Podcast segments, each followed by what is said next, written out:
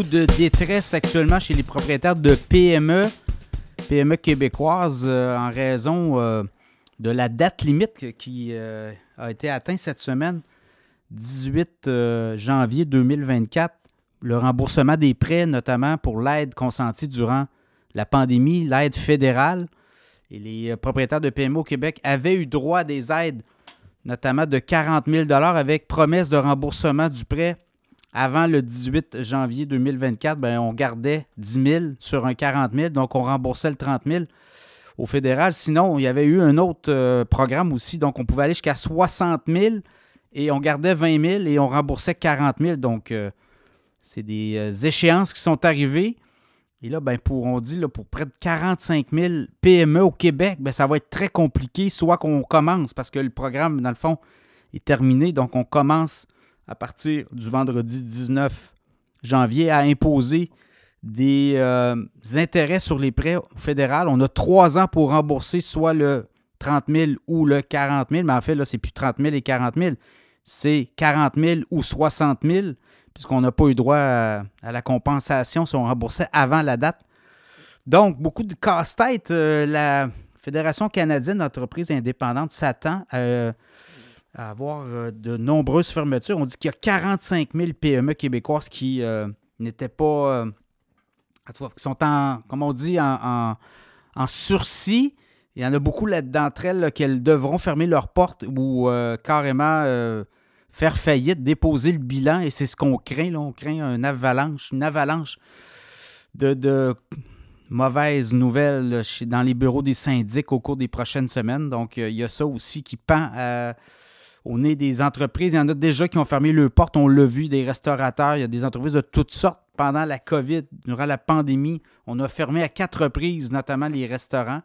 Et ça, ça a été un coup fatal pour certains modèles d'affaires. Pour d'autres, c'est l'événementiel aussi, toutes les entreprises qui étaient liées à l'événementiel. Donc, chez les euh, propriétaires de PME, beaucoup ont le moral euh, très bas. Certains avaient même décidé au cours des dernières années, comme les entreprises peinaient à s'en remettre, ben, il y en avait qui ne versaient plus de salaire. Là. Il y a des cas qui euh, sont exposés, là, des propriétaires de PME qui avaient jusqu'à 3, 4, 5, 7 employés qui ne se versaient aucun salaire. Et là, ben, on a dû se rendre à l'évidence. On doit aller travailler ailleurs. Donc, on met en veilleuse les activités de son entreprise. On va travailler pour un autre. Vous voyez, là, c'est ça aussi qui va arriver. Donc, euh, beaucoup d'entreprises qui étaient devenues zombies. Les entreprises zombies, c'est des entreprises qui sont réellement dans l'économie, mais qui ne font pas de profit, donc ne sont pas profitables, mais continuent à faire euh, euh, offrir leurs services. Il y a des compagnies zombies qui sont très jeunes et qui, eux, tablent sur le fait qu'à un moment donné, ils vont renverser la tendance et ils seront euh, rentables, elles seront rentables, mais il y en a d'autres que ça fait des années qu'elles sont là et qu'elles vivotent. Donc là, il va peut-être aussi avoir, parce que pendant la pandémie, il y a eu moins de faillites on va peut-être retourner aux moyens, puis je pense qu'on est revenu à ça. Là. 2023, on est revenu à ce que c'était en 2019 au niveau des faillites, et peut-être que 2024 va être justement le trop-plein, où en 2021-2022, les gens avaient profité des aides financières. Là, ben, il faut rembourser. Donc, ça va être beaucoup plus compliqué 2024. Donc, on va peut-être voir ça aussi, là, une espèce de retour quand on aura compilé au cours des cinq dernières années, ben, on va peut-être voir 2024 comme étant euh, une explosion euh, des, faillites. Donc, on est là-dedans aussi. Et euh, quand on regardait aussi le bilan des propriétaires de PME, endettement moyen, c'est à peu près autour de 100 000 une PME au Québec.